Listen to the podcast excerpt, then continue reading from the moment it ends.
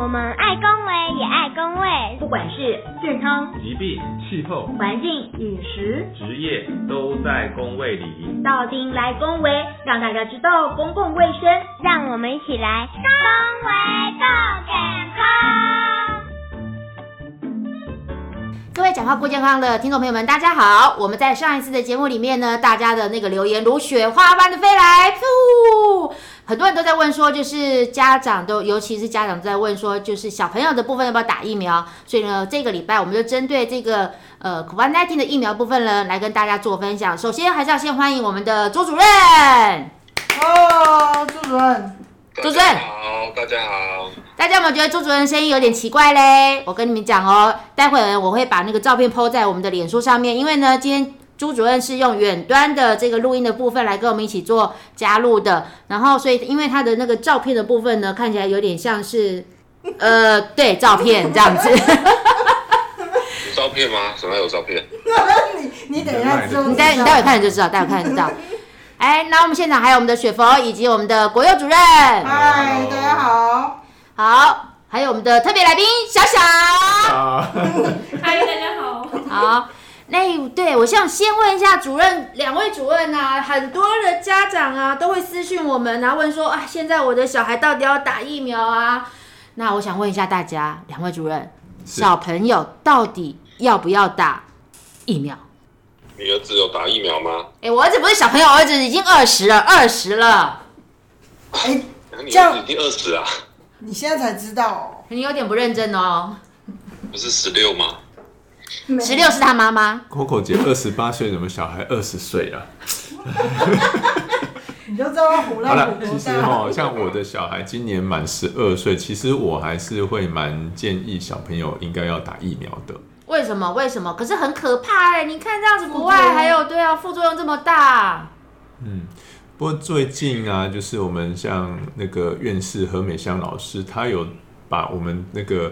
呃，感染者的状况跟有没有打疫苗的状况去做一个整理。那事实上，你有打满三剂疫苗的人，他发生这些中重症的比例还是会比较低一点。那当然，小孩子最近我们看新闻，好像之前我们像新北市有发生一些比较不好的事情嘛。那当然是因为他是小小孩嘛。那事实上，如果我们能够及早建立一个免疫的。能力去对抗这个 COVID-19 的病毒的话，其实我们还是有效的，可以去降低这些中重症的比例。嗯，哎，朱主任的小孩就比较小，对不对？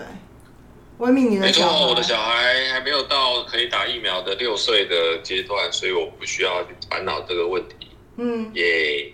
哎，那回民，问题是你在 临床上你遇到了那个家长在这边问的话，你会怎么解释啊？建议他们到底要不要打疫苗？因为其实有些医生说，不管怎么样，你至少要让小朋友先打一剂这样子。所以到底小朋友要不要打疫苗啊？我觉得还是要先跟大家说明一下，目前我们小朋友有哪些疫苗啦。嗯，那其实现现在小朋友的疫苗在国际有比较临床试验，大概就两种，一种是 B N T，一种是莫德纳。那 B N T 的话呢，是五岁，在做临床试验的时候是五岁以上就可以打。嗯，那莫德纳呢是做六岁以上，所以我们现在有的疫苗是莫德纳，那所以是六岁以上的小朋友才让大家来试打。那这两种疫苗呢，都是所谓的 mRNA 的 A 的疫苗哦，所以在成人的话呢，其实效果上会产生抗体的那个效果都是蛮好的。那这两个疫苗有什么差别呢？就是在剂量上有差别，因为在莫德纳的儿童剂量，就我们这次我国所开放的也是五十微克。就五十 microgram，那辉瑞 BNT 的话是十微克，所以其中会大家会比较担心的就是在不良反应。那因为这个剂量上有差距嘛，虽然说他们是不同厂牌，但是都是同一个类型 mRNA 的疫苗，但剂量上差了五倍，所以其实是就是大家会觉得莫德纳比较担心，是因为它的不良反应比较多。啊，比方说像发烧的话。莫德纳打莫儿童打莫德纳发烧的机会是二十三点九 percent，也大概大概四个里面就会有一个小朋友会发烧。然后 B N T 辉瑞是七 percent，就一百个小朋友里面大概是七个会发烧。那头痛的话呢是五十四点三 percent 跟二十八 percent，所以大概在莫德纳打的话，头痛的比例到目前的研究看起来也是比较高的。那但是呢，这个我要跟大家说明一下，就是这个临床试验，它之前在测试的时候，它是两剂的话，它是会隔啊三到四周啊的一个时间。那这个就是就刚刚讲那些副作用是打完第二剂产生的副作用，但是它因为它跟第一剂打的时间是比较近的，就三到四周，所以我们台湾呢，因为就是大家有很多的担心，所以现在台湾开放的话，莫德纳是。隔间隔要到十二周，那十二周之后，基本上理论上来说，副作用产生的比例应该是会比较小的，所以这个部分是会有这样的一个差距。那我会不会建议家长打呢？其实我还是会建议家长来施打，如果没有什么特别的不能打的问题的话。那为什么呢？是因为就是说，嗯，第一个它是经过。科学的验证的，所以这些都是经过一期、二期的、三期的一些试验，告诉你说它安全性跟它效果是没有问题的，而且是针对小朋友都有做过试验的。嗯，然后那这个部分，那第二部分就是在副作用的部分，其实我们已经把两剂的间隔把它拉长，所以副作用的话理论上就不会这么大。那大家最担心的是像心肌炎的副作用嘛？因为像的疫苗，之前成人年轻人就会担心是心肌炎的副作用。那现在所有的研究的结果显示，就是你得到 COVID-19 也会在小朋友也会引发心肌炎，而且那个比例是更高的。所以你与其说啊都会得到心肌炎，但是打疫苗的心肌炎发生的比例是比你得到 COVID-19 发生心肌炎的比例相对来说是低的。那这样又可以去预防那个 COVID-19 得到的机会，再加上现在台湾的整个。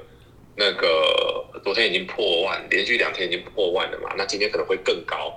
那所以说未来的话，我们预估不是我们预估，是卫福部预估，可能有十五到二十 percent 的民众都会有感染 COVID-19 的一个机会的话，我觉得目前的状况，我还是会建议家长去试打这样的一个疫苗。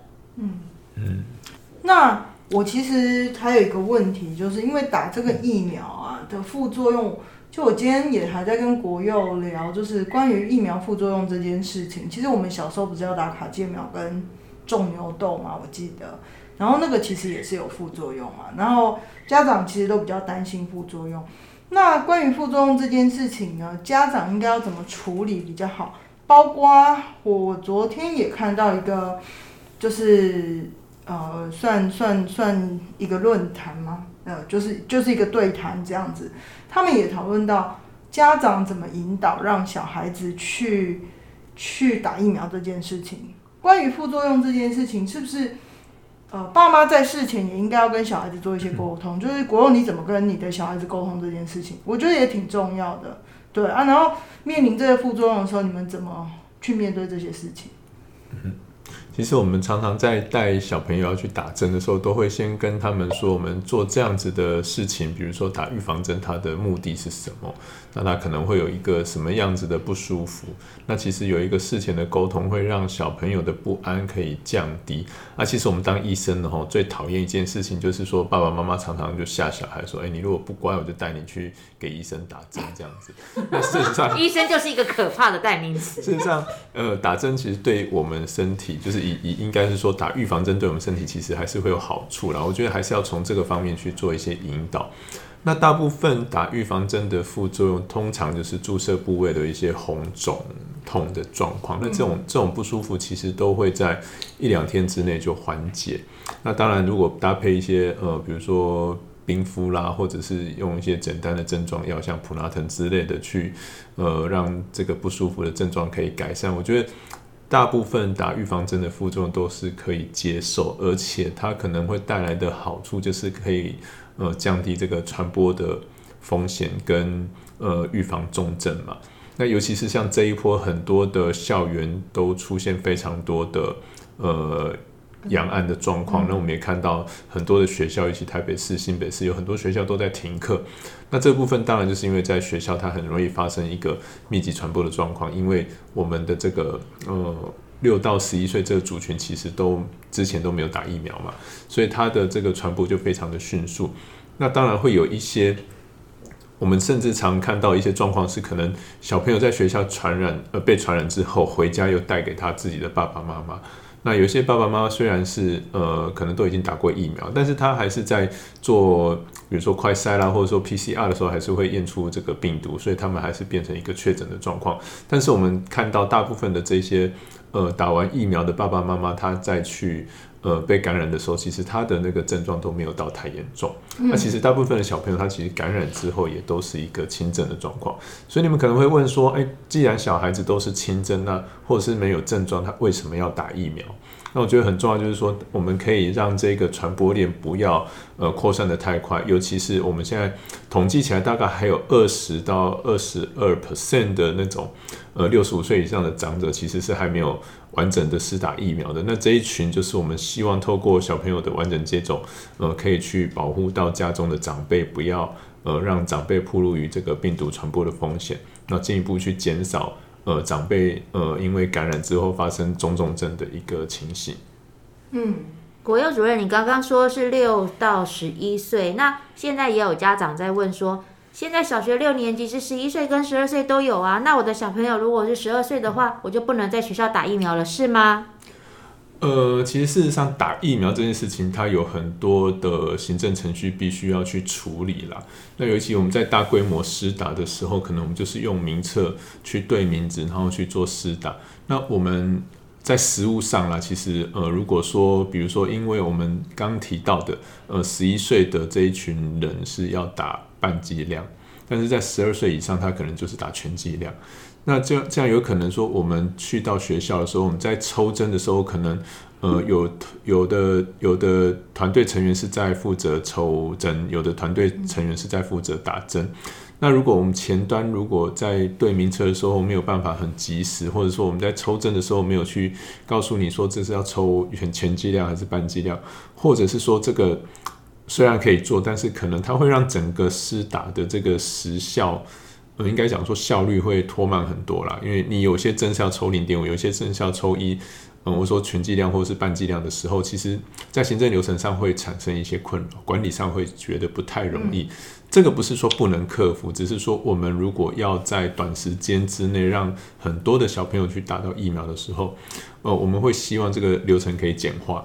那大部分的这一群小孩可能，嗯，不过现在接近刚好是已经快要到跨年度了啦，就是要到下学年了，所以会有很多的小朋友刚好都是在这个年纪。哦，那有些小朋友其实是已经也打过，他们可能之前是满十二岁的时候已经打带去打 BNT 了。那所以在管理上或者是在流程的控管上，呃，当然在统一的呃注射的这个剂量，我们会比较放心，比较不会出错。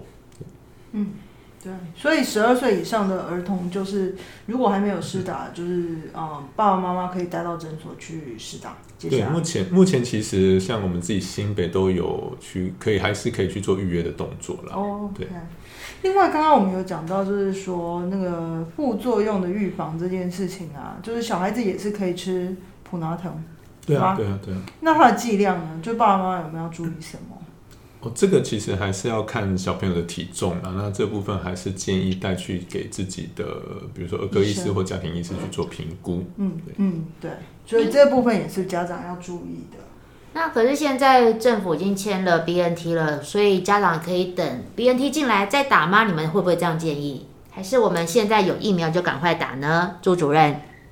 这个就是爸爸妈妈家长可以自己判断。我就知道你又要用这一句吗？你都用这一句给家长吗？跟我讲的这那一句话可以完整。我觉得，那如果如果是如果是遇到我要问这个问题的话，我觉得第一个就是 BNT 不知道什么时候会进来，他只是签约的，然后说是五月中，但五月中的可能还有很多的变数。